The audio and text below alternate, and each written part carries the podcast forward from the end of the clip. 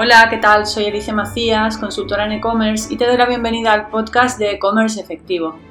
Desde aquí, como sabes, te quiero ayudar a mejorar tu presencia digital y a mejorar tus ventas online o tu estrategia de captación de clientes online. Así que bueno, el episodio de hoy precisamente lo quiero dedicar a el tema de la presencia digital. Porque, bueno, os voy a poner deberes, ¿no? Para las vacaciones. Estamos justo, hoy es 23 de diciembre, mañana es la Nochebuena, tenemos por delante unas fiestas, unos días, pues para combinar un poco de descanso también con, pues con cosas que podemos ir haciendo para de cara a mejorar nuestro e-commerce para nuestra página web para el, año próximo. Y bueno, pues eso, os voy a poner deberes para que vayáis haciendo cositas que no, no van a ser muy complicadas, pero que os van a ayudar también a, a mejorar.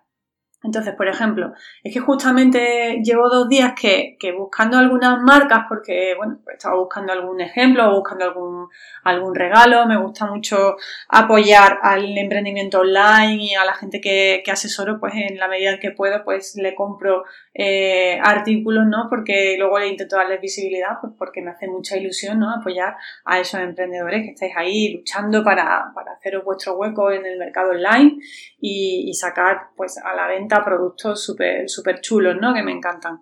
Y, bueno, pues mm, haciendo esas búsquedas, pues me he dado cuenta de varias, varios temas que de hecho le he mandado WhatsApp a, esa gente, a esos clientes o a gente que, en su día he, asesorado hace tiempo y, les he mandado WhatsApp porque he visto cosas que no me han gustado, ¿no? Como que, pues por ejemplo, busco una marca en Google y cuando veo la marca me sale el nombre de la marca y a continuación no me ponen nada de qué vende esa marca. ¿Vale? Eh, esto es muy relacionado con el tema del, del, SEO y nuestro posicionamiento en Google. Si yo soy una tienda online de complementos de moda, tiene que aparecer el nombre de mi marca y a continuación complementos de moda que pueden ser artesanales, pueden ser exclusivos, únicos, originales, pero eh, estoy vendiendo complementos de moda o una tienda online de complementos de moda, algo que me identifique y que me ayude a que luego me busquen y me encuentren por, por internet. Aparte la metadescripción, por supuesto, la metadescripción tiene que estar bien informada. Tengo varios videotutoriales en, en, en el canal de YouTube donde cuento pues cómo hacer un buen SEO de, de la página home y de las categorías, de las páginas, de las diferentes páginas web, pues de hecho tengo vídeos para cómo hacerlo en, Shopify, cómo hacerlo en PrestaShop y cómo hacerlo en WooCommerce. Así que no tienes excusa para darle una vueltecilla. Esos vídeos que son muy rápidos, son vídeos de 5 o 10 minutos y te dan una, pista, una visual rápida de, de, que tienes que mejorar. Me ha pasado también, ¿no? justamente hablando de este tema, que muchas veces no nos damos cuenta del SEO, no caemos y resulta que ponemos el nombre de, busco la marca y me aparece el nombre de la marca y pone home o inicio. Quiere decir que no se ha trabajado tampoco el SEO y no tengo ningún metatítulo informado. Eso es el metatítulo de la página home. Estoy hablando siempre de la página home. El metatítulo. Tenemos que decir qué somos, nombre de la marca y qué vendemos. Muy importante, no puede poner home, no puede poner inicio o no puede estar en blanco. Y el tercer punto que me ha pasado hoy es que tengamos falta de errores ortográficos en la descripción. Tienda online, en vez de online, online, pues faltaba una, letra, no recuerdo cuál era. Entonces, son chorradas, bueno, chorradas lo del error ortográfico, pero que pueden hacer que no, que no encuentren, en, que cueste un poquito de más trabajo que nos encuentren, pero sobre todo que no ponga home o inicio en el nombre de nuestra marca cuando aparece nuestra tienda online en Google. Eso es muy importante. También ya relacionado con el SEO, he visto que las categorías, sobre todo los que tenéis WooCommerce, las categorías no tenéis el SEO de las categorías de WooCommerce trabajadas. Entonces me aparece el nombre de la categoría, por ejemplo, ropa, archives. La palabra archives. Eso no puede estar dentro de nuestra presencia digital. Tiene que estar el nombre de la categoría, nombre de nuestra marca y categoría. Pues, por ejemplo, mi marca y a continuación bolsos de tela.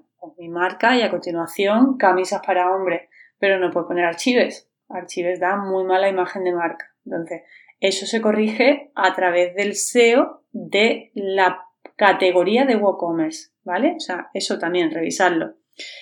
Más cosas que os recomiendo que hagáis como deberes. Bueno, pues que hagáis una inmersión, una inmersión digital en vuestro sector.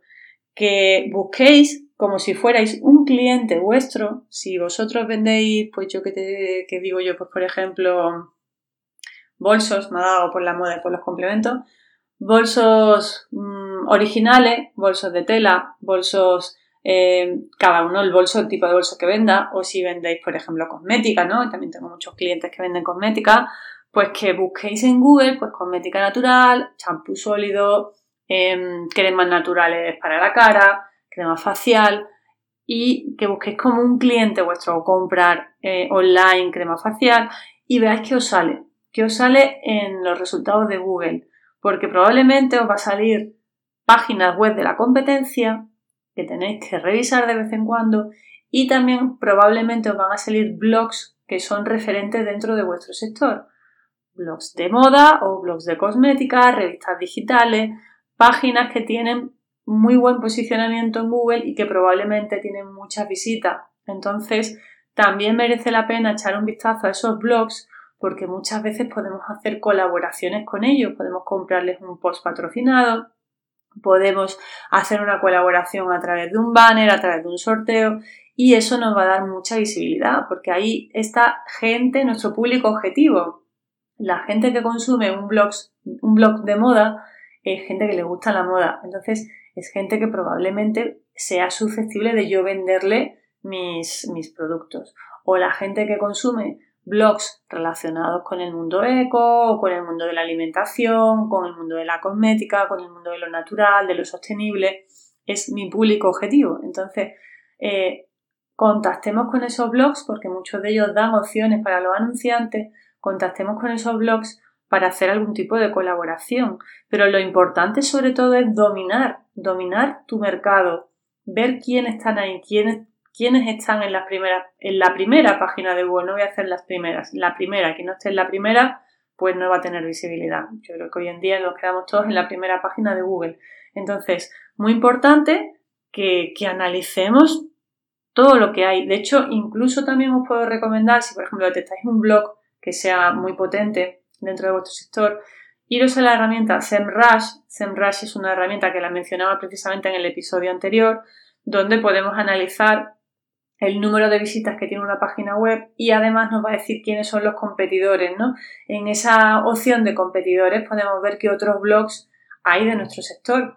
Eh, Senrush, la, la, herramienta, tiene una versión que es gratuita que nos da esa información, únicamente que no podemos hacer más de, no sé si son tres o cinco consultas al día, pero bueno, se puede usar y nos va a dar una lista de los 10 primeros competidores que tiene eh, esa página. Entonces, eso también es una forma muy potente de analizar quiénes hay en el mercado que están relacionados con, con mi sector.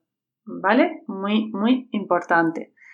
Y bueno, pues creo que voy a dejaros esos dos deberes nada más. Uno, revisar vuestra presencia digital, buscar en Google vuestra marca, mirad qué os sale. No puede poner inicio, no puede poner home, no pueden haber faltas ortográficas, el metatítulo tiene que estar, la metadescripción tiene que estar, muy importante, que estén también vuestros perfiles de redes sociales, es decir, que la primera página de Google, pues si es posible que sean todos los resultados de tu marca.